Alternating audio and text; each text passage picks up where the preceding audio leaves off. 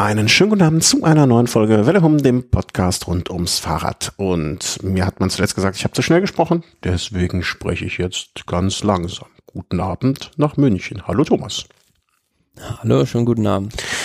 Wie geht's Corona? Nee, wir sagen das Wort nicht. Äh, wie, wie geht's den Situationsgeschädigten in München? Ja, also mir geht's gut und bei euch? Boah, also ne, mit Kind ist das alles hier immer noch so so semi-mittellustig. Ne? Das fällt langsam die Bude, äh, nee, wie heißt das? Äh, die Decke auf den Kopf, ähm, die Bude auf den Kopf werden ist halt, also man möchte nicht zu sehr beweinen. Ne? Uns geht's immer noch gut, wir sind gesund, das ist immer noch besser als vielen anderen. Aber so langsam man ist ja auch so, also ich weiß nicht, wie es dir geht jetzt, aber man ist ja auch so ein bisschen hin und her gerissen. Vernünftig wäre es ja schon noch wahrscheinlich so lange wie möglich zu Hause zu bleiben. Ähm, und wenn man jetzt, also ich, ich persönlich bin ja, ich habe mich ja jahrelang durch zu Hause bleiben darauf vorbereitet ähm, und hätte damit kein Problem, aber Kind äh, sieht ihre ganzen Freundinnen zur Kita wieder gehen, weil die Eltern irgendwie in Not berufen sind und sitzt dann alleine hier zu Hause, das ist schon irgendwie doof. Aber mhm. Aber weißt du, was mich freut, so komisch das auch klingt? Ähm, ich bin ein bisschen gespannt, weil das hat so eine Spur von Gehässigkeit. Am Montagabend und ja? äh, es wird den Rest der Woche voraussichtlich regnen. Darauf warte ich schon sehr lange. Äh, also es hat seit äh, beim Sport machen merke ich halt ein bisschen und danach auch. Und mhm. äh, wenn es halt lange nicht regnet, im Frühjahr ist es immer nur. Und hier hat es, glaube ich, das letzte Mal irgendwann Anfang April geregnet. Mhm. Ja, das stimmt. Das sehe ich ja jetzt gerade in meiner Wetter-App ja auch erst. Also hier ist jetzt morgen Dienstag Regen, Mittwoch wieder schön, Donnerstag, Freitag Regen. Ja, also der April war jetzt, äh, ne, ich, ich habe für sowas kein Gedächtnis, kein Wettergedächtnis, ne, aber so gefühlt. Also will mich nicht beklagen, weil man konnte super Rad fahren, aber äh, so der Regen fehlt halt, um mal diese ganzen Pollen wegzuspülen. Ja, und auch da sehe ich das ja, ne? Also einerseits natürlich, wir freuen uns darüber, dass wir Rad fahren können ähm, und ähm, aber die, die Umwelt braucht ja auch ein bisschen Wasser. Ne, also man darf ja, genauso wie, wie mit dem Kind, ne? Ich würde mich freuen, wenn die Kleine wieder in die Kita kann, wenn alles wieder rund ist, aber man muss das ja auch vielleicht ein bisschen globaler sehen und sagen, vielleicht ist es aber auch gerade clever, noch nichts rauszugehen oder nichts zu machen. Man weiß es ja auch alles nicht so genau. Übrigens, das habe ich dir, wollte ich dir im Vorgespräch erzählen, habe ich ganz vergessen. Ich kann gerade auf eine äh, Fernsehproduktion quasi gucken. Mhm. Das ist sehr ja. verrückt. Ähm, es gibt, weiß nicht, ob du die kennst, es gibt so eine äh, politische Satire, wie nennt man das wohl, Kabarett-Sendung im WDR namens Mitternachtsspitzen. Die wird. Kenne ich, ja. Die wird ausgestrahlt, äh, ich glaube, samstags abends, irgendwie so 10, 11 Uhr. Und die wird gerade äh, im Prinzip hier im Hinterhof äh, aufgenommen. Also live, live Open Air, weil die können ja nicht ins Studio. Und dann haben die es gemacht. Also ich kann jetzt nicht ganz drauf gucken, weil meine Nachbarin, die dumme Kuh, hat die Tür zugemacht, weil sonst könnte ich durch ihre Wohnung auf den Platz gucken. Ähm, du, du warst ja schon mal hier und mir, uns gegenüber, wo du geschlafen hast, ist ja so ein Gebäuderiegel und dahinter ist so ein Innenhof. Und da nehmen die draußen im Innenhof auf und dann können die Leute von den Fenstern aus zugucken. Ja, nicht schlecht. Also ist immerhin was geboten. Ja, ja, und au außerdem kreativ, kreativ im Umgang mit dieser Situation. Ne? Also man hat ja jetzt diverse TV-Shows auch schon gesehen, wo keine Zuschauer waren und was immer ein bisschen komisch aussieht. Und da haben sich zumindest so ein bisschen äh, Publikum verschafft. Ich weiß noch nicht, äh, wann das anfängt. Also bis da, also jetzt gerade eben nur alles aufgebaut. Seit heute Nachmittag schon am Rumwerkeln. Bin gespannt. Also äh, wenn, wenn, wenn sich, äh, keine Ahnung, vielleicht soll ich den Chat aufmachen, wenn sich bis irgendwie zum Ende der Sendung noch 20 Leute im Chat melden, dann laufe ich nachher einmal nackt durchs Bild. Oder so. nein, nein, nein, mach ich nicht. Aber wäre schon lustig. Ähm, also wenn ihr, wenn ihr wissen möchtet, äh, wie es hier bei mir in der Nachbarschaft aussieht, äh, Samstagabend 20.45 Uhr, glaube ich, äh, oder 20.30 Uhr, 20.50 irgendwann am Samstagabend Mittagsspitzen, dann könnt ihr äh, hier Bilder aus der Nachbarschaft sehen. Aber ähm, genug des Vorgeplänkels ähm, gehen wir mal ans Eingemachte. Wir machen heute, äh, wir werden es als äh, Velo Race und Velokultur betiteln, weil es irgendwie eine gemischte Sendung wird. Und dann fangen wir, wie üblich in so einem Fall, dann mit dem Velo Race Teil an. So ein bisschen ein paar kleine Meldungen ver, ver, vermischtes oder Renners. Mein Traum von der Tour de Europa wird, will die Tour de France noch nicht, noch nicht unterstützen. Also da ist noch Redebedarf zwischen denen und uns. Ja, also so wie es jetzt aussieht, ähm, soll alles, also alle drei großen Landesrundfahrten weiterhin einzeln stattfinden, aber in einem sehr, sehr komprimierten Zeitraum von drei Monaten sozusagen. Ja, also jeden, also quasi, muss auch mal, die denken auch gar nicht an uns, ne? Also was das für uns bedeutet für einen Stress. Ja, also wenn wir drei Monate am Stück, wenn wir sonst mal während einer Grand Tour haben wir, glaube ich, so immer im Schnitt so zweimal die Woche aufgenommen, würde das ja bedeuten, ähm, drei, drei Monate sind ja 13 Wochen. Davon drei Wochen, da, davon zwei Wochen ja frei. Ja, also pff, riesen, riesen, riesen Tamtam. -Tam weiß ich nicht, wie ich das meiner Frau verkauft kriegen soll. Weißt du da schon Pläne, wie du das zu Hause verkaufst? Ähm, weiß ich nicht, da müssen wir durch, oder? Ja, müssen die durch. für uns ist das ja nur eine leichtere Übung. Nee, ähm, wie, für wie realistisch hältst du das denn im Moment?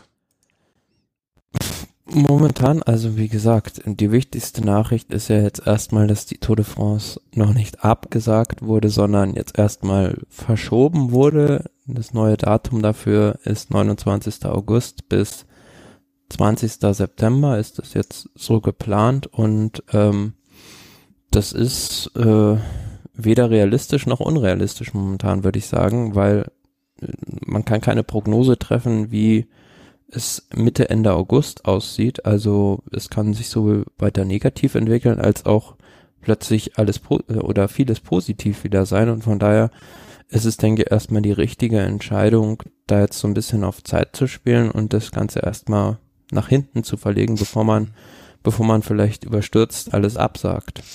Ähm, grundsätzlich sehe ich das auch so. Ähm, ich finde auch, ne, absagen kann man immer noch. Und solange man sich da immer noch ein Fensterchen offen halten kann oder, oder die Möglichkeit besteht, ja, das, das äh, in irgendeiner Form aufrechtzuerhalten, bin ich da absolut für. Mm, ich, ich halte nur irgendwie den, den Plan, da irgendwie dann drei drei Rundfahrten in drei Monaten. Also ich, ich finde das auch, also manchen Fahrer wird sich vielleicht freuen, dass er zum ersten Mal in der Gelegenheit bekommt, eine Tour de France zu gewinnen, weil ähm, oder äh, Quatsch, eine Tour de France, eine Grand Tour zu gewinnen, weil es wird ja dann kaum so sein, oder ich kann es mir nur schwer vorstellen, dass irgendein Fahrer zwei Grand Touren in Angriff nehmen wird dann. Ne? Also als erstes den Giro fahren und dann einen Monat Pause machen und dann die Vuelta nochmal.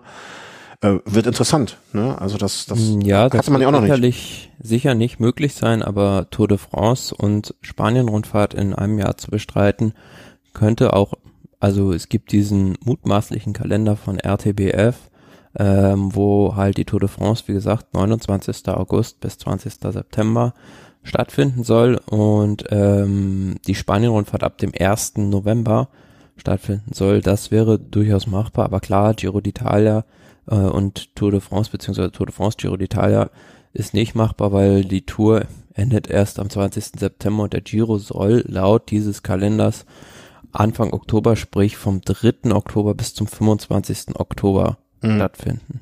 Ja, also das, das wird alles irgendwie. Also ich, ich, kann mir nicht vorstellen, dass es viele Fahrer gibt, die haben bei zwei Grand Touren starten. Stell dir mal vor, noch Adam Hansen, der wird mal dieses Jahr richtig in Stress kommen.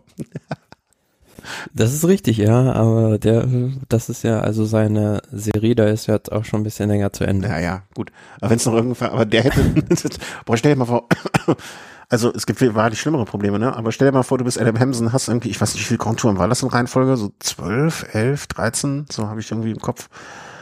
Und dann wirst du wegen so einer Sache, musst du das auf einmal beenden. Das ist auch, auch für den Arsch. Obwohl, mhm. wenn man so hm, Adam Hansen kennt, hätte er es wahrscheinlich trotzdem probiert. Irgendwie so. Mal gucken, wie es klappt.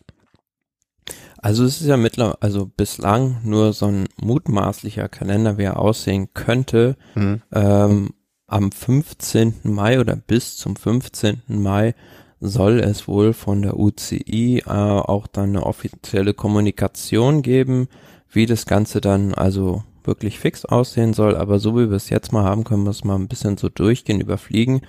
Am 1. August soll die World Tour dann mit Strade Bianche losgehen. Eine Woche später Mailand Sanremo. Dann 2. Augustwoche Dauphiné als Vorbereitung. Nationale Meisterschaften 22. 23. August das Wochenende. Aber da zum Beispiel ist es schon wieder so, ja, ist es zum Beispiel in Deutschland erlaubt, weil bis 31. August sind alle äh, Großveranstaltungen nicht erlaubt, aber mhm. ist dann kann man eine deutsche Meisterschaft so austragen, ähm, dass es keine Großveranstaltung ist, kann ich mir schon vorstellen, dass das Wenn man mal ehrlich so geht, ist, so aber beispielsweise eine Deutschland-Tour äh, wirst du allein schon mit dieser Zielankunft in der Stuttgarter Innenstadt, äh, ja, wirst du so, wird so nicht stattfinden können im August. Wenn man mal ehrlich ist, war die deutsche Nation Nationalmeisterschaft, also die deutsche Meisterschaft, ja noch nie eine Großveranstaltung. Das Zuschauerinteresse, naja, nee. das ist jetzt übertrieben, aber. Falls da alle Stricke reißen, könnte man das dann wieder irgendwie nach Einhausen oder so verlegen will, der jetzt nicht despektierlich sein, aber da ist ja jetzt, da steppt nicht der Bär. Ey, ich, ich, was man auch machen könnte, also ähm, da habe ich letztens schon mal so drüber nachgedacht, mal etwas völlig anderes probieren. Also ich, ich bin ja kein großer Freund von diesen ganzen E-Sports-Veranstaltungen. Deswegen, ihr werdet das bei uns wahrscheinlich hier als Thema auch nicht finden. Das ist jetzt ein bisschen ignorant vielleicht. Ich kann mir das nicht angucken, ich kriege das nicht richtig mit und, und das, da fehlt mir die Zeit dafür. Und das finde ich auch ein bisschen zu uninteressant. Aber man stelle sich mal vor, man könnte, würde noch mal so eine äh, deutsche Meisterschaft austragen, wie man es vor Jahren mal mit der Weltmeisterschaft am Nürburgring gemacht hat. Und da könnte man ja dann auch mal wirklich, wenn keine Zuschauer da sind und wenn auch manche Sachen dann einfach mal gemacht werden können, einfach mal in der Berichterstattung völlig neu gehen. Fahr das mal auf der Nordschleife aus, mach einen Internetstream, anstatt eine Fernsehanstalt reinzuholen. Ja, vermarkte das vom BDR selber. Ähm, da fallen mir tausend Sachen ein, Drohnen, Kameras, alles Mögliche. Man könnte ja einfach mal dann sagen, okay, dieses Jahr ist mal was anders. Und dann ist es, ob es dann noch eine Großveranstaltung ist, hm, ich weiß es nicht. Also klar, es sind 200, weiß nicht, wie, wie groß ist so ein Feld bei einer deutschen Meisterschaft? 100 Fahrer, 120 Fahrer? Mehr wird das ja nicht sein. Nein, gar nicht mal so groß. Ja, gut, lass es 80 Fahrer sein, ne? Ähm, Großveranstaltung hin, Großveranstaltung her, 80 Leute kriegst du auch im Supermarkt, ne? Und wäre vielleicht auch mal ein interessanter Gedanke, was man mal ausprobieren könnte.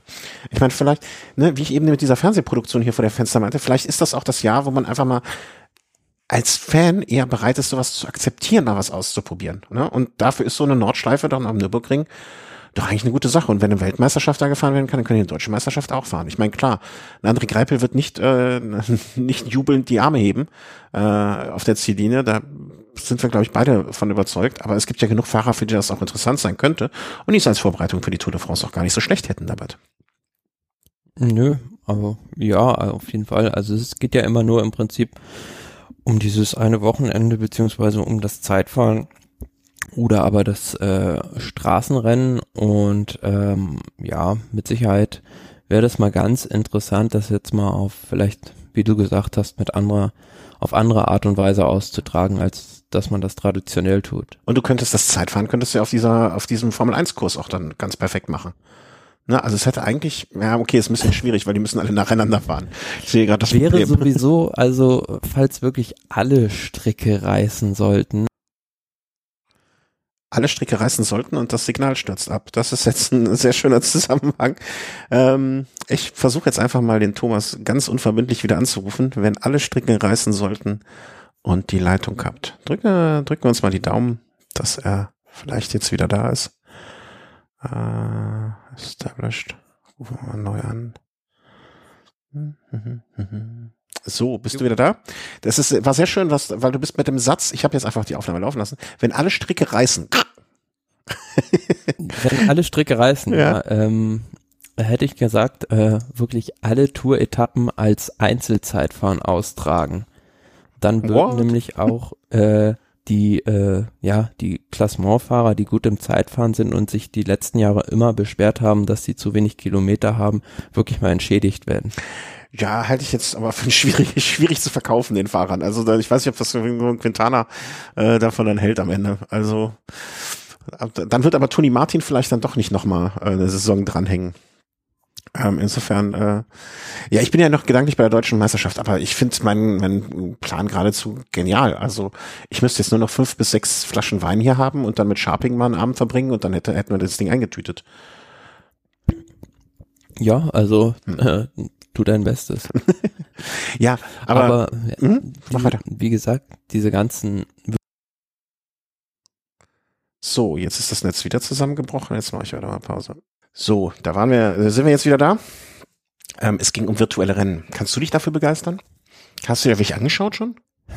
Wie gesagt, ich war also verfolge das Ganze so ein bisschen ähm, am Rande und informiere mich da natürlich auch, aber ich kann es mir persönlich, ich kann es mir schon anschauen, aber ich finde es, um ehrlich zu sein, uninteressant, weil mhm. da fehlt halt doch vieles, was so ein Radrennen ausmacht. Also so wie ich es jetzt so für mich verstanden habe, geht es da um die reine Power wirklich. Wer kann am meisten äh, Watt drücken und ähm, so Fahrer, die beispielsweise also so was so 50 Prozent, denke ich mal, auch insgesamt ausmacht, wie man sich im Feld bewegt, wie man ökonomisch fährt und Wettereinflüsse und sowas. Sowas findet da ja fast gar nicht statt. Also das ist ähm, und dann kommt natürlich auch noch dazu, dass teilweise dann die Technik dann auch mal bei einem oder anderen Fahrer äh, mhm. trägt. Ja, wir haben ja Hörer, äh, liebe Grüße, ich habe ihn schon oft gegrüßt hier, aber er ist ja für mich so der, der Go-To-Guy, wenn es um virtuelle Rennen geht, Sebastian. Ähm, der bei sowas ja auch schon mitgefahren ist und in Teams gefahren ist. Vielleicht ist das aber auch sowas, mh, mm, also ich, ich, ich, für mich ist es irgendwie noch nichts. Jedenfalls habe ich noch nichts gesehen, was mich da begeistern würde. Aber vielleicht habe ich auch zu wenig gesehen. Aber vielleicht ist das auch sowas, weißt du, wenn du, wenn du dir jetzt ein Cricket-Spiel anguckst, Vielleicht weißt du zu wenig darüber und verstehst es deswegen nicht 100 Prozent. Und vielleicht ist das bei diesen virtuellen Rennen auch so, dass uns da vielleicht irgendwas, obwohl wir eigentlich Radsport, äh, du Experte und ich Liebhaber bin, ähm, vielleicht fehlt uns da einfach irgendwo noch ein Zugang und dass es, dass es da mehr gibt, als wir es eigentlich wissen. Ne? Müsste man vielleicht Was für mich halt noch so ein Knackpunkt dabei ist, dass es nicht die Wirklichkeit widerspiegelt. Also wenn man es wirklich so machen könnte, dass auch die Leute dann am Ende vorne sind, die im richtigen Rennen vorne wären, also dass man das eins zu eins simulieren könnte, dann wird's mich wahrscheinlich dann auch irgendwie mitnehmen. Aber so ist es halt so, dass dann da also Leute, die wirklich dann äh, diese krassen Wattzahlen drücken können, wie ein Greg von Aberbart oder ein Rowan Dennis beispielsweise, dann natürlich viel bessere Voraussetzungen haben. Mhm. Ja, müsste man, vielleicht müssen wir den Sebastian mal einladen oder uns mit jemandem unterhalten, der sich da wirklich mit auskennt. Das muss man mal ganz ehrlich sagen. Also ich bin das nicht. Ähm, ob, ob es wirklich so ist, dass, dass dort nur die Watt, Watttreter weiter vorne sind, ne? Oder ob es da auch ähm, taktische Dinge gibt, die man beachten. Also ich kann mir nicht vorstellen, dass das komplett untaktisch ist. Ne? Also das wirklich, wenn dann, wenn dann nur ein, wenn es dann nur ums reine Dauerleistung geht und und ein paar Spitzen. Ich weiß es nicht. Also es ist etwas, wo ich mir noch kein Urteil äh, so final. Und es ist ja auch Fahrer, also was ich jetzt so gehört habe, sehr fahrerunterschiedlich. Also manche Profis, die haben da auch Spaß dran und können das auch längere Zeit dann machen, so zwei, drei Stunden. Aber manche, die sind dann halt äh, schon nach einer Stunde völlig erschöpft, die sonst im Rennen bei einem 260 Kilometer Monument vorne sind. Ja, vielleicht ist, ist das auch äh, zu, zu stumpf sozusagen, finde ich. Ich weiß es nicht, ne? Also ich kann das, ich, ich, ich schaue das so wie soll man das sagen, so, so interessiert an, aber irgendwie ist es, ist es nicht meins, ohne das jetzt äh, in irgendeiner Form beurteilen zu, zu können. Vielleicht auch, vielleicht müsste man auch selber, ne, man muss ja auch mal ähm, so sagen, wir, wir beides trainieren ja auch nicht auf der Rolle, ne, beziehungsweise nur sehr, sehr wenig. Ähm, ne, vielleicht müsste, ähm, habt ihr gerade einen Link dazu geschickt, vielleicht müsste man einfach mal dann auch mal in so einem virtu virtuelles Rollentraining machen, um das besser verstehen zu können. Ich weiß es nicht. Klar, auf jeden Fall. Also wäre mit Sicherheit sinnvoll, um da ein bisschen mehr in die Materie einzusteigen. Aber ähm, wie gesagt, ich denke, das ist auch alles noch nicht so ausgereift, äh, wie es sein könnte. Ja, naja. Ja. Aber um dann vielleicht noch auf unseren provisorischen Kalender zurückzukommen, ja. wer würde dann halt ähm, die UCI Straßenweltmeisterschaft quasi mit dem Ende der Tour de France am 20. bis 27. September stattfinden, aber da überlegt man dann auch schon jetzt äh, dieses Einzelzeitfahren ein bisschen weiter nach hinten zu schieben, damit halt die Leute von der Tour auch im Einzelzeitfahren starten können. Dann die ganzen Klassiker angefangen von Flash Ballon am 30. September bis äh, Paris-Roubaix 25. Oktober und die würden sich dann halt mit dem mit dem Giro übersch überschneiden. 31. Oktober noch die Lombardei-Rundfahrt und äh, im November dann die Spanien-Rundfahrt. Mhm. Verschiedene Fragen, die sich da natürlich auftun. Beispielsweise ist es überhaupt für ein Team logistisch möglich, an allen World Tour Rennen teilzunehmen, weil ich habe das neulich auch in einem anderen Podcast gehört, also eine Mannschaft kann gleichzeitig bei zwei oder drei Rennen sein, theoretisch von der Kaderstärke her und auch vom von ähm, Betreuerstab, aber es ist natürlich logistisch, werden die da absolut ans Limit gebracht und du musst natürlich auch gucken, ähm, wie das mit der Vorbereitung ist, beziehungsweise wie du einen Rennkalender aufstellst für zum Beispiel Leute, die dann hinterher die Klassiker bestreiten wollen im Oktober dann noch, ist es da denn beispielsweise sinnvoll, überhaupt die Tour de France zu bestreiten, mhm. wo ich halt äh, viel von dieser Spritzigkeit verliere, die ich für die Klassiker eigentlich brauche und mehr die äh, Ausdauerschule. Mhm. Ja, und es wird ja auch dann unter so, so Trainings, Trainingslehre, Trainingsaspekte und so dann auch irgendwie etwas sein, was halt außergewöhnlich ist einfach mal. Ne? Aber ich, ich, ich sehe das Ganze ja äh, in der Hinsicht jetzt nicht so negativ es sind halt alles Sachen, das, das muss man einfach mal ausprobieren und mal ergebnisoffen vielleicht auch dran gehen. Wenn man vielleicht einen positiven Aspekt noch hervorheben will, äh, sollte es wirklich noch Radsport in diesem Jahr mit diesem Kalender geben, würde es auf jeden Fall einige verrückte Resultate ja. geben. Das wage ich jetzt schon zu prophezeien. Total. Und ähm, was ich auch, da weiß ich gar nicht, ob ich dir das schon erzählt oder ob du das mitbekommen hast, ne, ist, ich, was ich auch ganz großartig finde, ähm, dass zum Beispiel Eurosport äh, jetzt, ne, wir haben ja diesen Eurosport Player auch von den Spenden unter anderem finanziert, damit wir uns solche Sachen dann vielleicht auch mal näher ähm, nochmal anschauen können, nachschauen können oder später am Abend eine Zusammenfassung schauen können. Die haben wir jetzt auch umgestellt, ne? Also zwei Monate sind jetzt quasi kostenfrei gelaufen. Ne, das heißt, äh, Eurosport sieht da auch irgendwie so, hm, wir nehmen gerade Geld für etwas, was, wo wir nicht viel liefern können. Wobei die natürlich das Bestmögliche versuchen, auch in dieser, ähm, in, in dieser Zeit. Weiß gar nicht, wie ich gerade darauf gekommen bin. Haben wir Faden irgendwie da so ab, ab, abgebogen. Aber es ist halt äh, alles in allem eine besondere Saison, sage ich einfach mal. Ne? Und wie ich immer noch sage, also man muss das vielleicht auch alles mal als Chance sehen, Sachen auszuprobieren, äh, verrückte Sachen zu machen oder Und entscheiden, also wie gesagt, entscheiden kann es ja nicht die letzten Endes nicht die ASO oder irgendwie die UCI, weil die UCI kann sowieso generell, äh, so wie ich das jetzt hier, nichts entscheiden, weil die UCI letzten Endes nur äh, Kontrolleur und Vermittler ist. Also die UCI kann nicht selber bestimmen, äh, wann irgendwie die Tour de France stattfindet, mhm. weil der wahre Boss des Radsports ist ja eigentlich Christian Prudhomme, der, der Chef der ASO und nicht David Lapartion, der Chef der UCI, weil letzten Endes, wenn man mal ehrlich ist, äh, die ASO, die veranstalten die größten Rennen und ja, von denen hängt letzten Endes, letzten Endes alles ab.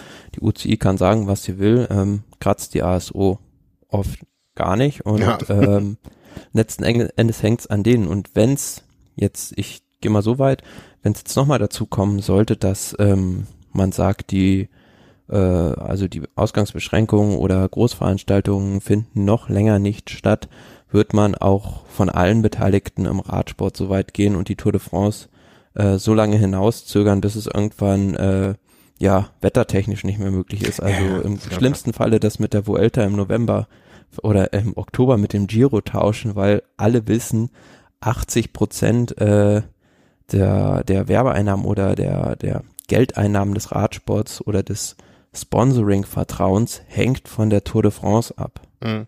Ja, ja, klar. Und also der, wenn, wenn, so wenn Predom äh, sagt hüpft, dann hüpfen die, hüpft der Rest da. Das ist eindeutig, ja. Und da sind sich ja auch alle einig, dass es das Wichtigste ist, die Tour de France stattfinden zu lassen. Und ich gehe mal, also es befürchten halt viele einen totalen Kollaps, wenn, wenn gar nichts stattfindet dieses Jahr, dass es nur drei oder vier Teams überhaupt überleben könnten. Also, ähm, weil klar, für einen Sponsor, der will, was ist dessen Ziel mit einem Sponsoring im Radsport? Der will sein äh, Logo im Fernsehen bestenfalls bei der Tour de France sehen. Mhm. Und äh, nehmen wir mal das jetzt mal ein bisschen spitz, wenn alle anderen Rennen nicht stattfinden, die Tour de France aber trotzdem, wäre das für den Radsport, wäre da schon für die Teams sehr, sehr viel gewonnen. Ja, wobei ich auch immer noch der Meinung bin, ähm, wenn es, also es gibt jetzt zwei Arten von Teams für mich. Ne? Also so ein, nehmen wir jetzt das, äh, das Team des äh, nächsten thematischen Blocks, ähm, Movistar zum Beispiel, ne? Also so ein, so ein das ist glaube ich ein, Franz äh, ein spanischer Tele, Tele, Teleco, Telco hier, ne? So Telekommunikationsunternehmen. Die sind, werden, denke ich mal, ohne es jetzt genau zu wissen, wahrscheinlich von der Krise weniger betroffen sein als zum Beispiel ein Reiseunternehmen wie Sunweb. Wenn jetzt ein Sunweb nach der Saison sagt, pass mal auf, ähm, sorry, wir haben gerade auch andere Probleme als unsere Sponsorengelder. Ähm, ne, das ist ja jetzt so das Extrembeispiel sorry, aber wir, wir können den, das Sponsoring nicht verlängern. Egal ob Tour de France, egal ob Vuelta oder was, ne, jetzt ist hier Schicht im Schacht, hätte ich Verständnis dafür. Wenn aber ein Movistar, ein Unternehmen, was jetzt von der Krise, für mich jetzt im ersten Eindruck, ne, mag mich da, mag mich jeder korrigieren, ähm, nicht davon betroffen ist und das dann sozusagen sagt, äh, pass mal auf, äh, also wir sind dieses Jahr haben wir euch weder bei der Vuelta noch bei der Tour gesehen, sorry, das war's, dann hätte ich da wenig Verständnis für und ich glaube auch nicht, ähm, dass das etwas wäre, wo viele, was nicht negativ aufs Image zurückschlägt. Weißt du, wie ich das meine?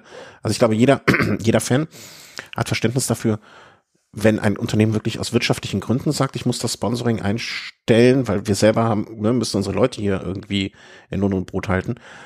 Aber wenn jetzt jemand äh, nur in Anführungszeichen wegen nicht stattgefundener Rennen das Sponsoring einstellen würde, obwohl es dem Unternehmen wirtschaftlich so gut geht, dass es weiter könnte, ich glaube, das wäre schon ein richtig dicker Batzen an negativer Presse. Das kommt halt drauf an. Letzten Endes bezahlen die ja für ein Produkt, wofür sie keinen Gegenwert bekommen, wenn mhm. nichts stattfindet. Und das möchten die natürlich auch nicht. Ja, klar. Aber das, äh, ja, ich, ich weiß, wie du es meinst, aber ich glaube, du verstehst auch, was ich meine. Ne? Also ähm, jeder, also ich glaube, ein Unternehmen wird sich positiv äh, da hervortun, wenn Movistar sagen würde, pass mal auf, wir haben euch dieses Jahr nicht da gesehen, wir verlängern trotzdem unser Sponsoring. Das ist eine Situation, unter der wir als eine der wenigen ne Unternehmen nicht gelitten haben, ja, also finanziell und äh, Einschränkungen. Das ist jetzt hier mal eine, eine Saison, ähm, Entschuldigung, ich muss kurz husten, haben wir jetzt einfach mal hier reingebuttert, ohne was dafür zu kriegen. Aber dann ist das jetzt halt so. Ich, ne, wenn, ich weiß nicht, äh, also ich, ich Wird würde mit Sicherheit im Einzelfall dann zu beurteilen sein, also absolut, wie ja. gut oder schlecht es dem Unternehmen in finanzieller genau, Hinsicht genau, jetzt genau, genau, geht. genau. Also ich würde jetzt Aber Beispiel, weitere, haben wir, Idee. ja, sorry nochmal, ähm, wen haben wir denn jetzt so als, äh, muss ich mal gucken, also Ineos zum Beispiel, ne? Denk, ich weiß nicht, wie die davon betroffen sind. Keine Ahnung. Kann ich mir jetzt, um, um ein paar Sunweb-Reiseunternehmen, ne? Die werden jetzt wohl massive Probleme haben. Nachvollziehbarerweise. Wen haben wir denn noch so? Movie, hier, äh, AG Dessert, Versicherung. Ähm, kann ich mir jetzt auch nicht vorstellen, dass die zu sehr betroffen sind. Ähm, Jumbo ja. zum Beispiel, also das läuft ja Jum trotzdem weiter, Supermärkte. Ja, Supermärkte gibt's weiterhin, ne? Ähm, Kredit Agricole, Bank, Bank geht immer, Bank geht immer.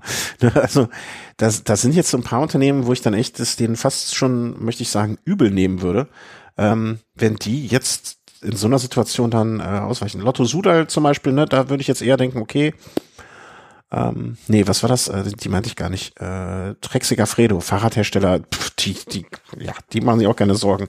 Und Kaffee läuft auch immer. Ne? Also da sind jetzt schon so ein paar dabei, wo ich mir denken würde, mein Gott, ey, jetzt stellt euch mal nicht so an. Ähm, wen haben wir noch? Astana, ja, weiß man nicht so genau.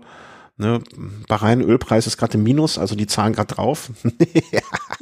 ja, aber beispielsweise ein Team wie CCC, wo sowieso schon, also können ja momentan eigentlich kaum was verkaufen, außer im Onlinehandel vielleicht. Ja. Und ich glaube, äh, diese Renault-Kette, die, diese Läden sollen ja jetzt auch, so wie ich es gehört habe, mehr oder weniger zumachen und äh, da gibt's auch schon äh, die Gerüchte, dass sich der Sponsor komplett zurückzieht. Ja, ne, also um es mal, ne, es sind also wirklich einige dabei hier, äh, UCI Pro, Proto Team, BB Hotels, Vitalkonzept, ne? Äh, wenn die jetzt sagen, pass mal, es geht nicht mehr und wir haben auch jetzt durch euch keine Werbung, da hätte man das Verständnis für, aber weiß nicht, das was die Sponsoren angeht, ist auch muss man da vielleicht noch ein bisschen weiter blicken. Äh, nicht nur die Teamsponsoren, sondern auch die Sponsoren, die den Radsport im Allgemeinen sponsern, also beispielsweise Skoda, die ja. äh, die Tour de France und äh, fast, ich glaube, den Giro auch und viele, viele andere äh, Radrennen mit Fahrzeugen und einem Fuhrpark ausstatten. Wenn da halt die Tour de France nicht stattfindet, sagen die sich auch, mh, hm, ja, ist vielleicht eher dann doch nichts mehr für uns. Und das hätte natürlich für viele Rennen äh, gravierende Folgen oder mhm. beispielsweise, weiß ich gar nicht, ob also ein Uhrenhersteller, Zeitnehmer, Tissot oder Festina, wer es jetzt mhm. ist, äh, wenn die halt sagen, wir können bei der Tour de France nicht auftreten, dann ziehen wir uns auch aus dem Radsport zurück. Und das sind halt keine, jetzt nicht direkt die Teams betreffende Probleme, aber Probleme, die die Rennveranstalter mhm. massiv dann natürlich betreffen.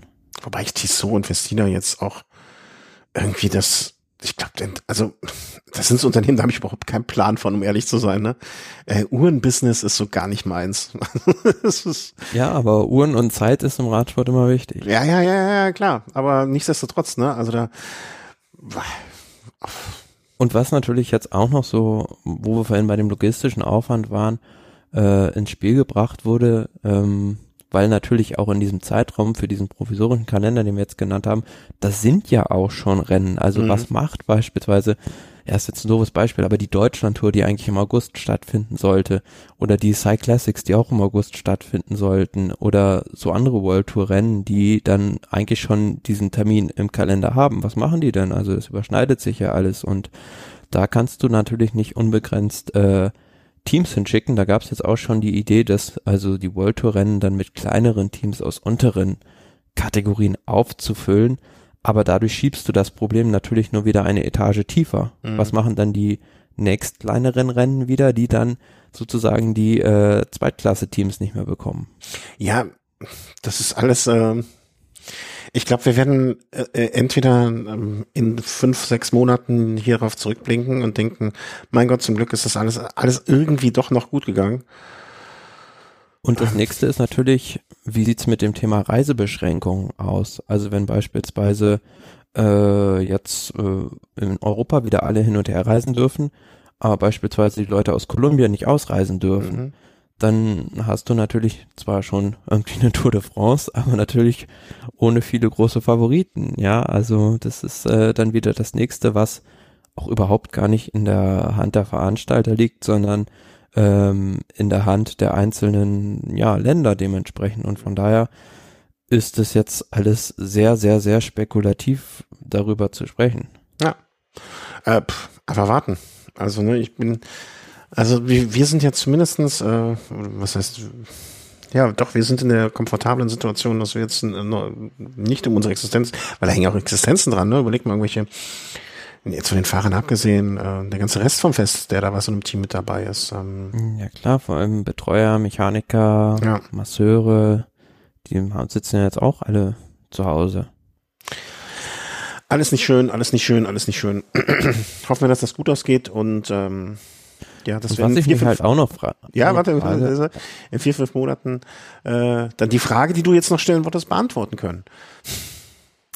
Äh, generell, also wettertechnisch, wenn man jetzt mal überlegt, also da machst du ja jetzt, ähm, wie soll man sagen, ähm, kommst du ja vom Regen in die Traufe, um es jetzt mal beim Beispiel zu nennen, des Giro d'Italias, da hat man ja schon äh, im letzten Jahr befürchtet, diese letzten Hochgebirgsetappen mit Stilfzer Joch, Agnello oder über 2500 Meter. Das könnte Ende Mai noch problematisch sein. Und jetzt ist man dann Ende Oktober, wo man dann auch vielleicht sagen muss, hm, da könnte vielleicht schon Schnee liegen. Ich wollte gerade sagen, ne, es ist kein Restschnee, sondern Neuschnee, der dann da steht.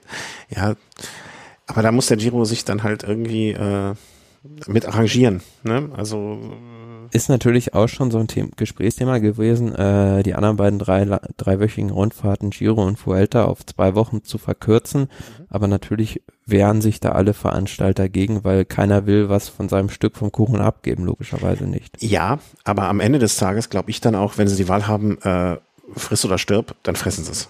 Also das ist, alles andere wäre jetzt auch dämlich. Das ist richtig, aber das wird wahrscheinlich erst ähm, passieren, wenn die Pistole nicht mehr auf der Brust, hm. sondern schon unterm Kinn sitzt. Ja, das ist sehr schön. Ähm, ja, und der, der, wie nennt man das unten, der Abzug? Ist das der Abzug? Hm? hm schon, ja. äh, schon Halb so drei, drei Viertel ja. durch ist. Ähm, ja, hoffen wir einfach, also wir haben uns ja jetzt hier offensichtlich äh, den, die gute Laune nicht verderben lassen. Hoffen wir einfach, dass das ähm, sich die Fahrer auch nicht lassen. Hab jetzt äh, so zwei kleine Randbemerkungen noch. Das eine war, was ich eben reingeworfen habe, Toni Martin. Ähm, habe ich irgendwo die Überschrift gelesen. Er wollte eigentlich nach dieser Saison aufhören. Äh, naja, also vielleicht hätte er einfach sich vorher sagen sollen, nach der Saison, ohne zu benennen, welche. Ähm, denkt jetzt darüber nach, noch mal ein Jahr dran zu hängen, ne? Mhm. Also das. Also es ähm, geht also vielen Fahrern oder einigen Fahrern so, die dann natürlich sagen, ich habe ja in diesem Jahr jetzt gar keine Rennen in dem Sinne oder weiß gar nicht, ob noch Rennen komme, kommen und dementsprechend verschleiße ich meinen Körper ja auch nicht und habe somit eigentlich wieder ein Jahr dazu gewonnen oder ein Jahr hinausgezögert. genommen. Ja, also es gibt auch teilweise dann positive Aspekte. Was man natürlich be mit ähm, beachten muss, ist, äh, inwiefern man dann altert in dem Jahr. Ja. Ja, und wie viel die zugelegt wird und ähm, den ganzen Kram. Also manchem Fahrer bekommt ja schon Winter nicht, ne? Das soll, das soll dann nach einem Jahr erstmal sein. Aber ich finde den Gedanken, also ich finde den Gedanken jetzt grundsätzlich, dass ein paar Fahrer, die jetzt aufhören wollten, ähm, sich sagen, okay, dann hänge ich noch eine Saison dran. Äh, finde ich eigentlich ganz charmant. Ne? Also ich, ich würde ja jetzt als Sportler auch nicht so aufhören wollen. Das muss man ja auch mal sagen. Ne? Also das wäre, wünscht sich, glaube ich, keiner so dann abzutreten. Ähm, insofern ist ganz gut. Und ein anderer Fahrer, der vielleicht dann auch äh, von dieser Verkürzung der Rundfahrten Fahrten äh, profitieren könnte. Weil, muss man auch ehrlich sagen, ne? also wenn ich jetzt ein Fahrer wäre von, von 19 mit der Regenerationsfähigkeit eines 19-Jährigen, dann würde es mir wahrscheinlich e relativ egal sein, ob eine Rundfahrt jetzt zweieinhalb, drei oder wie viele Wochen dauern würde. Wenn ich aber jetzt schon über die, an die 40 zugehe oder die 40 Grad überschritten habe, dann ist eine Verkürzung von drei auf zwei Wochen vielleicht dann nochmal das Entscheidende, um eine große Rundfahrt zu gewinnen. Also, ohne ihm da was Böses unterstellen zu wollen, wenn Werde jetzt fordert, dann auch zwei Wochen Rundfahrten zu machen, als äh, jetzt gerade 40-Jähriger. Es, es würde ihm zumindest in die Karten spielen. Klar, also eine, eine dreiwöchige Grand Tour auf zwei Wochen zu verkürzen, würde die komplette Charakteristik des Rennens ad absurdum führen, beziehungsweise auf den Kopf stellen, weil halt Grand Tours in der dritten Woche durch die Ausdauerfähigkeit entschieden werden. Mhm. Und für einen Fahrer wie Valverde wäre das natürlich vielleicht nochmal ein Ansporn, selbst eine dreiwöchige Rundfahrt als Kapitän zu bestreiten. Ja, also ich, ich unterstelle ihm da auch gar nichts Böses oder äh, irgendwie schlechten, äh, wie soll man sagen, äh, bösen Willen, ähm, aber es, es wäre nicht schlecht für ihn. Ne? Also und äh, ne, ich, ich glaube, wir sind hier. Ähm, ich muss mal ganz kurz hier das Licht anmachen, weil hier wird es gerade so furchtbar dunkel.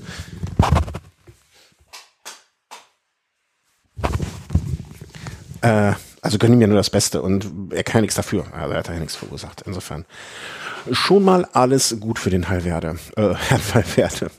Herzlichen Glückwunsch zum 40. Geburtstag, Alejandro. Gut, das war, wenn ich es richtig sehe, eigentlich erstmal alles aus unserer Kiste hier mit äh, Velo Race. Sollen wir uns dann den, äh, die Baskenmütze und das Kulturrotweinchen einschenken und aufsetzen und äh, ein bisschen Kultur machen? Würde ich sagen, ja. Ja, also Kapitelmarke gesetzt und es geht weiter mit Velum Kultur.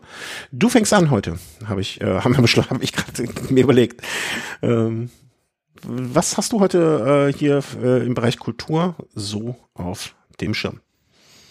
Ja, eigentlich bin ich da äh, zu meinem heutigen Kulturteil äh, über ein Musikstück hingekommen, äh, wo ich eigentlich, ja, ein kleiner Spoiler, so eine kleine Musikplaylist vorbereiten wollte. Und ähm, darin ist aber auch ein Musiktitel eines Films enthalten und darüber bin ich zu dem heutigen Filmprojekt, was ich vorstellen wollte, gekommen.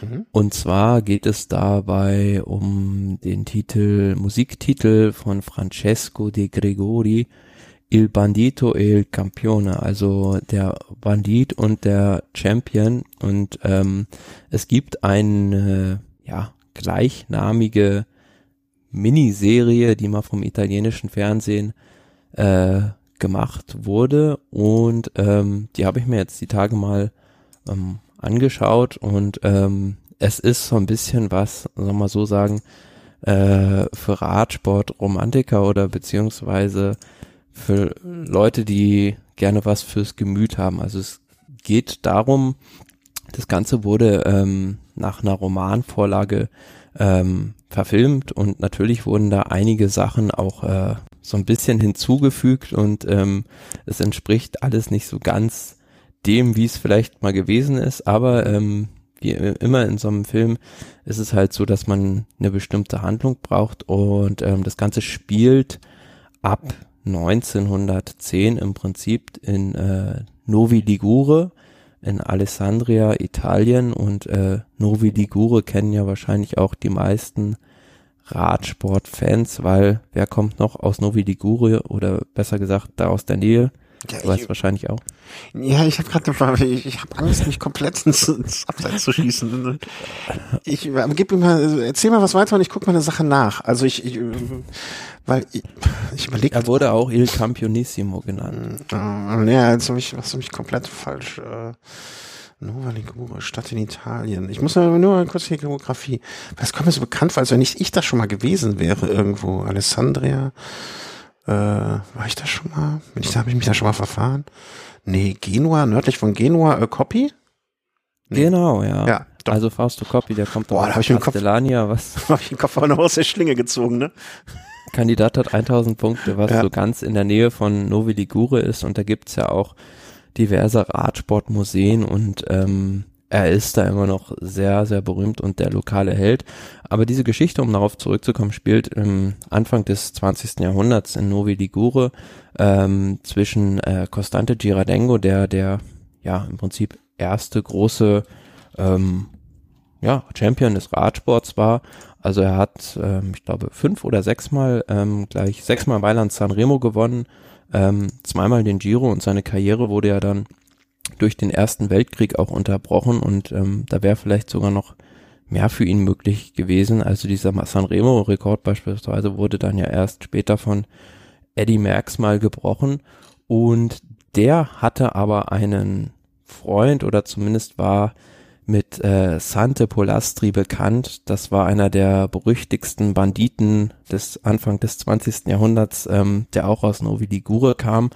Und beide fingen ähm, der laut des Films gemeinsam an, ähm, dort Rad zu fahren und Girardengo hat es dann halt zu hohen Ehren auch gebracht, während ähm, dieser Sante Polastri dann eher die Verbrecherlaufbahn eingeschlagen hat und ähm, darum geht's dann im Prinzip auch ähm, in dem Film um die Beziehung zwischen den beiden mhm. und ähm, natürlich gibt's dann auch da ähm, noch eine Frau, wie in jeder Geschichte, die Mela heißt, ähm, wo dann beide um die Gunst dieser Frau kämpfen zum einen und ähm, ja, und es vor allem für diesen Sante Polastri ähm, darum geht, immer wieder der Polizei dann mit den verschiedensten ähm, Listen zu entkommen. Und ähm, im Film ist es dann halt so, dass am Ende er dann erst in äh, Paris irgendwann gestellt wird von der Polizei oder der in, den ins Netz geht sozusagen, als er bei einem Wettkampf von äh, Girardengo da ist und ähm, dann ja seiner Fanverehrung nicht widerstehen kann und mhm. ihm das sozusagen da zum Verhängnis wird. Und ja, darum, darum geht's im Prinzip. Also das ist so ein bisschen schnulzig verfilmt, was einst mal ein Roman erzählt hat und ähm, dazu gibt's dementsprechend auch dieses Lied von Francesco di Gregori, das schon Anfang der 1990er irgendwann ähm, ja entstanden ist. Und da heißt es ja unter anderem, also so wortwörtlich übersetzt in dem Refrain, Fahr Girardengo, fahr großer Champion, niemand folgt dir auf dieser Straße, fahr Girardengo, Sante sieht man nicht mehr, er ist hinter dieser Kurve, er ist immer weiter entfernt und so weiter. Mhm. Was ich gerade sehe in den, in den Filmszenen, ähm, ich, ich, wir verlinken an dieser Stelle ja hier so ein, ist das der YouTube-Trailer zu dem Film oder zu diesem Doppel-Zweiteiler? Äh, ja, quasi, also das ist äh, so ein Zusammenschnitt davon. Mhm. Ähm, dass die früher ja, also ne, mag man jetzt mal sich, mag man da mal nicht ähm, zu genau hinschauen vielleicht, aber dass die damals halt noch mit einem strachen Gang gefahren sind, ne? Also mit einem Gang. das, ist, das ist in diesen Ja klar, also da musste man dann, glaube ich, damals irgendwie das Hinterrad umdrehen, mhm. wenn man dann mal den Gang wechseln wollte noch. Ja. Krass, krass. Ja, schön, äh, schön mal. Ist was im, ähm, wichtige, wichtige Frage, fast wichtigste Frage in dem Zusammenhang. Wo hast du das legal geschaut? Oder wo, wie bist du da dran gekommen?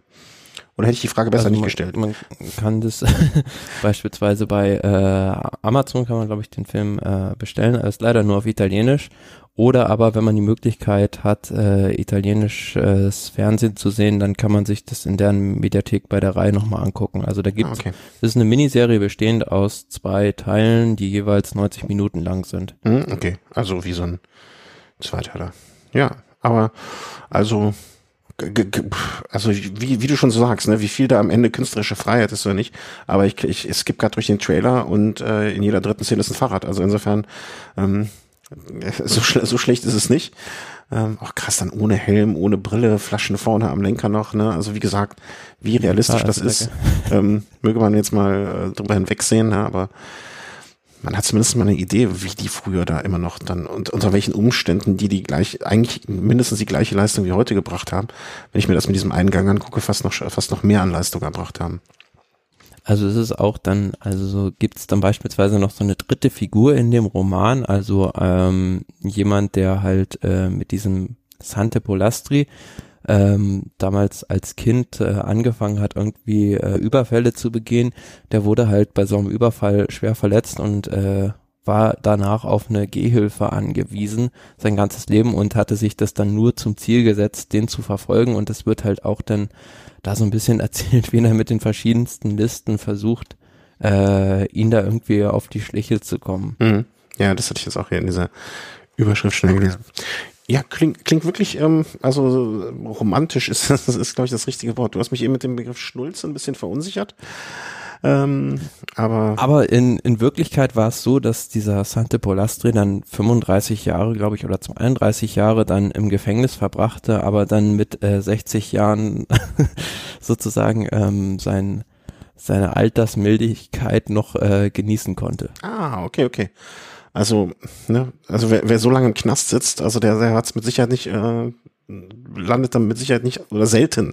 Ich will nicht sagen, dass jeder, der so lange im Knast sitzt, da mit, aus gutem Grund saß. Aber ähm, wenn er da so lange saß aus gutem Grund, dann äh, hat er wahrscheinlich auch genug auf dem Kerbholz gehabt. Und naja, dann da muss man mal gucken. Ähm, sind die, ist da irgendwie in irgendeiner Form verbrieft oder dann erwähnt, ob die beiden nochmal aufeinander getroffen sind nach diesen 30 Jahren oder wie viele Jahren Knast? Nee, wahrscheinlich Und danach? Nicht, ne? Ja. Nee, das ist äh, so nicht Irgendwo. überliefert sozusagen. Überlief ja, überliefert, genau, das ist das richtige Wort dafür. Schön. Also, äh, guckt mal bei Amazon äh, nach, ob wenn es euch sehr interessiert oder äh, Rai. La Legenda del Bandito e del Champ Spricht man das aus? Champ Campione? Campione? Campione. Campione. Ähm, ja, mit schönen Bildern, äh, schön ausgestattet. Äh, mal was aus dem TV. Ich wiederum äh, werde mich mal wieder auf ein Buch besinnen. In diesem Falle diesmal ist es ein bisschen anders als beim letzten Mal, weil ich habe, so blöd es klingt, das Buch noch gar nicht durchgelesen. Da äh, habe ich noch nicht die Zeit für gefunden. Aber zum einen wollte ich was vorstellen und zum anderen wollte ich was vorstellen, was mir bis dato sehr, sehr gut gefallen hat. Und wo ich auch nicht glaube, ähm, dass das noch äh, so wird, dass ich diese Empfehlung bereuen werde. All dieweil ist eine Sammlung von ähm, ja, ich, Kurzgeschichten ist jetzt ein bisschen falsch eigentlich, ähm, sondern eher so eine, eine Sammlung von Geschichten. Und Kurzgeschichte ist vielleicht gar nicht das richtige Wort dafür. Hm, und zwar handelt es sich dabei um ein Buch erschienen im Covadonga Verlag äh, wieder. Und ähm, es wurde zuletzt äh, vom äh, sogenannten Riders Club, das ist eine, ein Zusammenschluss freiwillige Art von ähm, Fahrradblogs und äh, Veröffentlichungen, Podcasts auch ähm, zum Buch des äh, Radsportbuch, Fahrradbuch des Jahres. Also ich glaube, da gab es verschiedene Kategorien und ähm, ich hatte das jetzt schon ein bisschen hier liegen und hatte schon immer so ein Auge drauf. Aber irgendwie hat es mich jetzt nie so komplett hundertprozentig gereizt. Und dann habe ich davon mitbekommen. Ähm, und dann dachte ich mir, oh, dann muss da ja doch ein bisschen was dran sein. Äh, und ich muss sagen, also ich habe jetzt, äh, ich würde mal sagen, so ungefähr ein Drittel, zwar die Hälfte durch und ich habe es in der Tat äh, in keinster Weise bereut, äh, damit angefangen zu haben und freue mich da. Es ist jetzt auch nicht so, dass ich beiseite gelegt habe, damit ich irgendwas anderes dann weiterlesen werde, sondern ich werde da schön weitermachen und ähm, ja, dann hoffentlich vielleicht nochmal berichten, so kurz, wenn es äh, vorbei ist, also wenn es aus ist, wenn ich es durch habe. Ähm, worum geht's in diesem Buch? Ähm, es heißt Flamme Rouge und äh, es geht quasi um die letzten 1000 Meter äh, eines Radrennens. Nur noch 1000 Meter Radprofis erzählen ihre Schicksalsmomente. Das muss nicht unbedingt die letzten 1000 Meter sein. Es geht um äh, Schicksalsmomente im Allgemeinen und Speziellen. Es gibt auch Momente, die länger als 1000 Meter dauern oder, oder benötigen. Mm. Und da ist wirklich, ähm, man könnte, also wenn ich jetzt so ein, so ein, so ein, so ein uh, Supermarktsprecher wäre, könnte man sagen, aber es ist für jeden was dabei. Also jeder wird abgeholt. Ähm, aber irgendwie ist das auch so. Weil da sind Geschichten bei, also ich äh, bin jetzt der Reihe nach durchgegangen und wie gesagt, habe ungefähr so mm, ein Drittel, die Hälfte. Ich lese jetzt einfach mal nur die Namen vor von denjenigen, deren Geschichten dort erzählt werden. Und seht's mir wie immer nach, ähm, wenn da Namen bei sind, die ihr nicht kennt oder Namen nicht falsch ausspreche. Also fängt jetzt mal so ganz ein, mit der Geschichte der Flamme Rouge, also ein bisschen, woher kommt das, was ist, was ist der Sinn, was ist der Zweck, äh, wie hat es sich entwickelt auch. Ähm, dann kommen Geschichten von Gerald Schiolek, dreimal darfst du raten, welche Geschichte dort erzählt wird. Gut, gewonnen, ja, richtig. Ähm, Fabian Cancellara, äh, Evaldas, dessen Namen ich nicht aussprechen kann, das ist eine Geschichte, die mich aber sehr bewegt hat, Sis Kevicius, ähm, mit der Überschrift, er machte seine Arbeit bis zum Schluss. Hermann Jungblut, eine Geschichte, äh, die man ich vorher schon mal so im Ansatz gehört hatte, aber dann auch nicht so im, ähm, im, im Kern kannte, der damals bei einem Rennen von Didi Thurau, hm, man weiß es nicht so genau, entweder verarscht wurde äh, bei Rund um Köln oder dann vielleicht doch irgendwie nicht clever genug war. Ähm, Robert Förster Frösi, von dem ich jetzt zuletzt noch von einem seiner ja, ehemaligen Mitfahrer sozusagen oder Personen, die Kontakt zu ihm hatten, gesagt habe, ein wirklich, wirklich feiner Kerl. Äh, Fabian Wegmann, der so ein bisschen darüber spricht, äh, aus der Sicht eines Streckenplaners, ne, was man da beachten muss. Ähm, Robert Miller, Philippa York, also der ähm, ehemalige Profi, der jetzt sich einer Geschlechtsumwandlung unterzogen hat, wenn ich das richtig in Erinnerung habe. Alexander Vinokurov, ähm, ja, Ralf Grabsch, ich nenne jetzt nicht, nee, Simon Geschke, äh, Hennes Roth, der Fotograf, der dann aufs, äh, aus seiner Sicht darüber spricht, äh, Freddy Mertens, Tritschi Worjak, also auch schön, dass äh, Damen endlich mal hier zum, zum äh, die Möglichkeit haben, da mal drüber zu sprechen. Äh, Didi Thurau, der an anderer Stelle schon mal hier eine Rolle spielt bei Hermann Jungblut.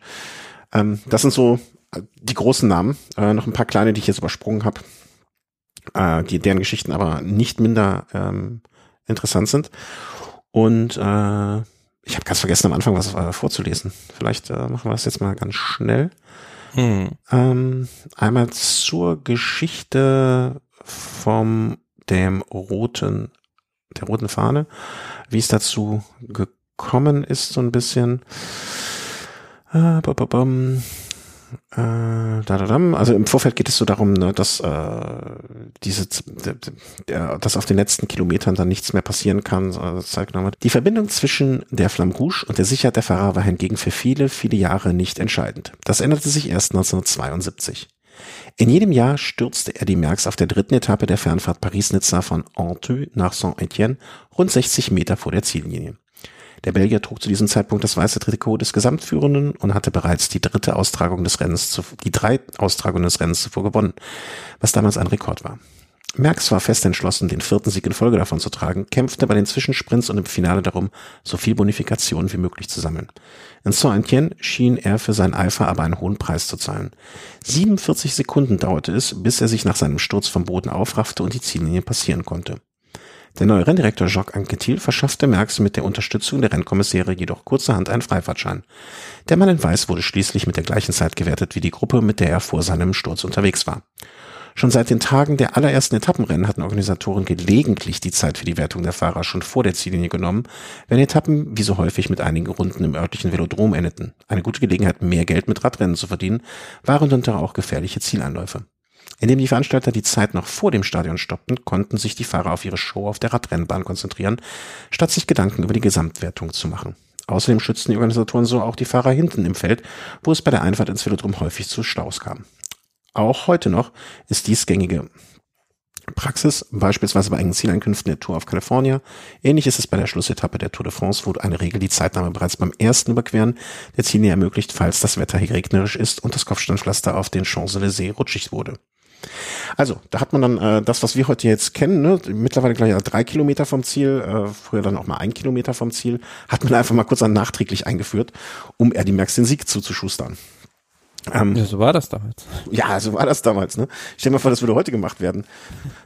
Also, obwohl, so richtig überraschen wird's uns auch nicht, oder? Das ist ja immer dieses äh, bisschen Auslegen von Sachen, ähm, was gegeben ist. Ja, das, äh, das ist sozusagen so mal Eindruck, ne? wie ist äh, Flamme Rouge gekommen, wie erklärt was, ne? dass man früher auch gar nicht so genau wusste, oft wie, wo ist das Ziel. Die Karten waren natürlich nicht so gut.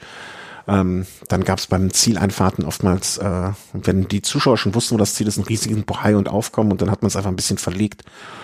Und so ist die Flamme Rouge entstanden. Also da äh, Herr der Teufelslappen und ähm, viele Fahrer ähm, haben das dann halt so ihre, so ein bisschen was darüber erzählt, äh, wie das war.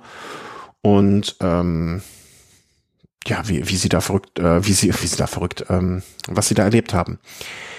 zweite Geschichte, die ich dazu erzählen möchte, ist äh, die eben schon erwähnte von Evaldas Siskevicius, ähm, ein Litauer, der von äh, angefangen 2008, wie spricht man das aus, als Stagiaire bei Credit Agricole? Stagiaire, ja. Stagiaire. Praktikant. Genau, äh, bei Credit Agricole hat es dann nie wirklich so richtig hoch geschafft äh, zu irgendwelchen großen Teams. Ähm, aber war irgendwie ja immer immer so mit dabei und für ihn gehörte Paris-Roubaix äh, zu eines seiner Lieblingsrennen und ähm, bedeutete ihm auch recht viel. Und deswegen stand es für ihn äh, bei dieser berühmt-berüchtigten Ausgabe, warte mal, ich hatte das Jahr gar nicht aufgeschrieben, na, das ist aber äh, schlecht, schlecht, schlecht, ähm, muss ich nochmal nachreichen, äh, stand es für ihn irgendwie gar nicht zur Debatte aufzuhören, auch als äh, irgendwie der äh, 2018, genau, ähm, als es darum ging, in, äh, anzukommen, das äh, war einfach so, für ihn gehört es dazu, zu starten und dann auch äh, im Ziel einzufahren. Und ähm, er verlor dann irgendwann den Anschluss. Er hat also am Anfang äh, des, des Rennens für seinen Kapitän gearbeitet, hatte dann hier mal einen Platten, dort mal. Und ähm, ich fange mal einfach an. Warte, wo haben wir die Stelle? Genau. Weit entfernt von einem Sieg droht ihm am 8. April 2018 rund 60 Kilometer vor Rabé der Vautour Ballet, der Besenwagen, der als letztes Fahrzeug als Rennfahrer aufnimmt, die wegen Erschöpfung, Krankheit oder einer Verletzung zu langsam und aus dem Zeitlimit gefallen waren. Sie müssen ihre Startnummer abgeben und wären als Ab Abandon gewertet. Rennen aufgegeben, ob freiwillig oder nicht, spielt keine Rolle mehr. Es muss jeder Rennfahrer einen schrecklich entwürdigen Moment sein, wenn sie von hinten das Fahrzeug nähert, denn eine Weile fast am Hinterrad klebt aufgeben, an dem Straßenrand fahren und den Bus umsteigen oder noch einmal alle verbliebenen Kräfte mobilisieren und den schier unmöglich erscheinenden Versuch unternehmen, wieder Anschluss zu finden? Es ist dieser Moment, in dem einem klar wird, dass das Rennen vorbei ist, man keine Rolle mehr spielen wird. Gleichzeitig kann es aber auch ein Moment der Erleichterung sein, weil man seinen geschundenen Körper den mitleidigen Blicken des Publikums entziehen kann und es keine Zweifel mehr gibt. Die Qualen des Rennens sind zumindest für diesen Tag vorbei. 60 Kilometer, äh, 30 Kilometer vor dem Ziel kommt dieser Moment der Entscheidung auch für Evaldas Siskevicius. Aber es macht ihm nichts aus. Waren Sie enttäuscht, als Sie im Besenwagen sahen? Ich habe nicht darüber nachgedacht. Es war nicht mein Job, darüber nachzudenken. Ich wollte einfach nur mein Bestes geben und Paris-Roubaix beenden. Ich hatte keinen Sturz. Ich war zwar nicht in bester Verfassung, weil ich erkrankt war bei der Paris-Nizza, aber ich wusste, dass ich die Kraft hatte, es zu beenden. Ich tat das für mich, zu meiner eigenen Befriedigung. Aber stört es Sie nicht, dass Sie im offiziellen Klassement als Abandon geführt werden? Nein, überhaupt nicht. Ich tat das nicht für ein Ergebnis oder so etwas. Ich habe das nur für mich gemacht. Ich fahre Rennen und ich wollte meine Arbeit zu Ende bringen. Das ist wie im normalen Leben. Wenn du das beginnst, musst du es auch fertig machen. Der Fahrer des Besenswagens fährt schließlich an den abgeschlagenen Litauer heran, fordert ihn auf einzusteigen. Ich weiß nicht mehr genau, was er gesagt hat. Ich glaube, er fragte mich, ob ich anhalten möchte. Und ich sagte, nein weil ich bereits 230 Kilometer gefahren war und es nur noch 30 Kilometer zu fahren waren. Also sagte ich, dass es mir leid tue, aber ich das zu Ende fahre. Er verstand meine Entscheidung und hatte keine Einwände. Da vermeldete Radio Tour im Besenwagen den Sieg von Peter Sagan. Nach einem fulminanten Angriff 54 Kilometer vor dem Ziel hatte der Slowake erst die Ausreißergruppe eingeholt, indem sich Siskevicius, dem Kollege Gatis Smukulus, bis zum Wald von Arenberg mitgefahren war. Und gut 15 Kilometer vor dem Ziel hatte er sich dann mit dem Schweizer Meister Sylvain Dillier absetzen können, den er dann im Velodrom übersprintete und seinen ersten Sieg bei der Königin der Klassiker errang bla bla bla bla bla bla bla. Ah, nee, hier Adrien Gardet, einer der abgekämpften und niedergeschlagenen Passagiere im Bus der Verlierer, blickte kurz auf und sagte, Janet, verdient. Dann herrschte wieder Schweigen. Der Fahrer teilte das Ergebnis auch dem stoischen Litauer mit, der neben dem Besenwagen gen Ziel rollte. Er nimmt es ungerührt zur Kenntnis und fährt weiter und weiter. Und dann hat er wieder eine Panne das Hinterrad. Aber statt die Gelegenheit zu nutzen, endlich erhobenen Hauptes aufzugeben und im Besenwagen Platz zu nehmen, verlangt er sein Ersatzrad, das sich auf dem Dach des havarierten Teamfahrzeugs, ach das äh, Teamfahrzeug ist noch kaputt gegangen, irgendwie zwischendurch, befinden soll. Er ist verrückt, ruft der Busfahrer. Er rennt anschlossen zum Sattelschlepper, der direkt hinter dem Besenwagen fährt und auf dem sich der Renault Megane Times befindet, nur um festzustellen, dass seine Ersatzmaschine für den Transport abmontiert worden war. Also nimmt er sich ein neues Hinterrad aus dem Auto, springt mit schmerzenden Beinen unter Applaus des noch vorhandenen Publikums vom Auflieger, tauscht mit Hilfe des Busfahrers das Hinterrad. Dann steigt er wieder auf sein Arbeitsgerät und setzt seine Fahrt fort. Er hat akzeptiert, dass ich zu Ende fahren wollte. Er half mir, das Hinterrad zu tauschen. Er war ein echt netter Kerl. Ich bin ihm sehr dankbar. Er macht Überstunden meinetwegen. Der Busfahrer telefoniert schließlich mit dem Renndirektor und fragt, was er tun soll. Ihm wird gesagt, dass er den sturen Litauer fahren lassen soll. Sie würden sonst den wieder einsetzenden Verkehr auf der bisher gesperrten Strecke aufhalten. Wieder fährt er an ihn heran und richtet ihm die Entscheidung des Rennleitung, der Rennleitung aus. Bla bla bla. Er fährt dann natürlich das Rennen noch zu Ende. Das klingt für mich irgendwie so wie so eine Geschichte aus 20 35 oder 2020 oder 2060 oder so. Aber das ist 2018. Ne? Also das der, der Abschleppwagen, auf dem sein Teamfahrzeug steht, hinter dem Besenwagen steht, er da hochklettert, sein Rad noch. Also ähm, einfach eine sehr schöne Geschichte. Und hat er ein ähm, Ziel. Ja, und ich finde das auch wirklich, ähm, also das ist Radsport. Punkt erinnert mich so ein bisschen an die Geschichte von äh, Sepulveda, der bei der Tour de France mal dem die Kette gerissen ist, alle vorbeigefahren sind und dann ist er doch da ins Teamfahrzeug eingestiegen von einem anderen Team und ist dann 200 Meter mitgefahren zu seinem Teamfahrzeug. Nee, das kenne ich nicht mehr. Ich, ich muss aber eine wichtige Sache noch mal, äh, nachsagen. Ich meine 2019, ja, es kann ja nur 2019 gewesen sein. Im darauffolgenden Jahr ist er Zehnter geworden der Litauer. Oder, oder 20, jedenfalls Top, Top 20, sag ich mal, so ganz vorsichtig halbwissend. Ähm, also er hat auch mit diesem, ähm, seinem Lieblingsrennen ein persönliches Ende gefunden, sozusagen. Ähm, bis dato fast meine Lieblingsgeschichte aus dem Buch. Ähm, so, sowas und noch mehr davon äh, findet ihr da drin und äh, wie, also ich, ich dachte vorher nicht, dass es mir so gut gefallen wird, wie es mir gefallen hat, zumindest alles, was ich bis jetzt gelesen habe. Ähm, wiederhole gerne nochmal, ach so, zu den zwei Schriftstellern, äh, Schriftstellern sage ich schon, ähm, Autoren, Daniel Lenz, ich lese es gerade einfach nur vor, ne, ähm, weil die Herren sind mir sonst bisher noch nicht untergekommen. Daniel Jens, ein Jahr älter als ich, ist äh, Journalist und Autor, Berater, spezialisiert auf Produkt- und Geschäftsmodellentwicklung von Verlagen. Mhm. Mhm. Für den äh, Special Interest Zeitschriftenverlag äh, unter einem Rennrad leitet er die Radclubs, darunter die Rennrad Cycling Club, selbst wird er über 20 Jahre Rennen. Früher ein Sommerart-Direktor bei einer Tageszeitung. Ja. Radsportklasse, also Radsportfans und ähm, ach, Florian Sommer lebt in Köln. Vielleicht, vielleicht soll ich mir immer schnappen. Ähm, schöne Geschichten kann ich wirklich, ne, also das ist so, wenn ihr mal, ähm, wenn euch mal jemand fragt, was kann man einem anderen Radsportfan zu schenken oder einem Profi-Fan schenken, dann ist das mit Sicherheit eine gute, gute Wahl. Ähm, erschienen, wie gesagt, im Covadonga Verlag, dem wir herzlich danken dafür, dass er mir dieses elektronische Buch zur Verfügung gestellt hat, dafür, um es hier zu besprechen. Und ja, kann ich, äh, ich freue mich auf die restlichen Geschichten und äh, ja, das äh, zum Thema Velokultur heute. Aber das sind doch wirklich die Geschichten, die den Radsport ausmachen, oder? Finde ich, also. Klar, also Geschichten am Rande, die vielleicht jetzt auf den ersten Blick der äh, ab und zu Radsportzuschauer so gar nicht mitbekommt, aber die dann doch immer wieder zeigen, äh, was es da dann doch für Kuriositäten gibt. Ja, und das hast du gerade genau richtig auf den Punkt gebracht, die der normale Zuschauer nicht mitkriegen kann. Ne? Also der zu Hause sitzt, ne, der, vielleicht so ein, so ein Bekloppter wie du, der in der Hundehütte erst noch stundenlang sitzt, wenn es regnet und dann später am Straßenrand steht, du hättest ihn jetzt vielleicht gesehen und hättest ihm noch da den letztes bisschen Kraft durch Anschreien geben können. Aber kriegt man nicht mit, ne? Und deswegen finde ich es auch so wichtig und finde ich es immer noch gut, dass es Bücher und, und, und, und solche Sachen gibt, damit solche Geschichten auch aufgeschrieben werden und gelesen werden können, ne? weil das, das macht ja wirklich den Radsport aus. Also ich kann mir nicht vor, also nee, ich, ich kenne nur eine Geschichte aus dem Fußball, die oder zwei Geschichten aus dem Fußball, ne? und ich verfolge den Fußball auch nicht, die ähnlich, ähnliche Geschichten sind, aber das ist ganz, ganz, ganz fantastisch. Gut, also werde ich auch äh, verlinken an dieser Stelle. Wen das interessiert, wer mehr darüber wissen möchte, kann sich da eine Leseprobe angucken und, und, und, und, und, und, und. Gut. Dann würde ich sagen, machen wir an der Stelle dicht. Äh, bedanke mich ganz herzlich bei dir, Thomas. Dass, jo, ich danke. Dass wir hier heute trotz, trotz der Krise zusammenfinden konnten. Ähm, möchte mich nochmal ganz herzlich bei allen Hörerinnen und Hörern bedanken für alle Unterstützung, wie immer, via PayPal, Patreon, wenn ihr über unsere Seite geht und das äh, Amazon-Suchfenster bestellt, etwas, dann wird aus dieser Session ähm, ein kleiner, kleiner Obolus an uns übergeben, äh, womit wir den Betrieb hier aufrechterhalten können und äh, so Sachen wie Auphonic oder mal ein Mikro oder das und dies äh, kaufen können. Vielen Dank an auch E-Mails, Feedback und so weiter und so fort. Das ist immer sehr, sehr, sehr willkommen und bestärkt uns darin. Und äh, das Wichtigste in dieser Zeit, bleibt gesund, äh, kommt gut durch die Tage, passt auf euch auf, passt auf die Leute auf, die euch lieb sind. Und dann werden wir auch bald wieder alle, alle gut gelaunt draußen in großen Gruppen, in kleinen Gruppen oder auch alleine, wie ihr möchtet, äh, wieder unterwegs sein. Tschüss. Ciao.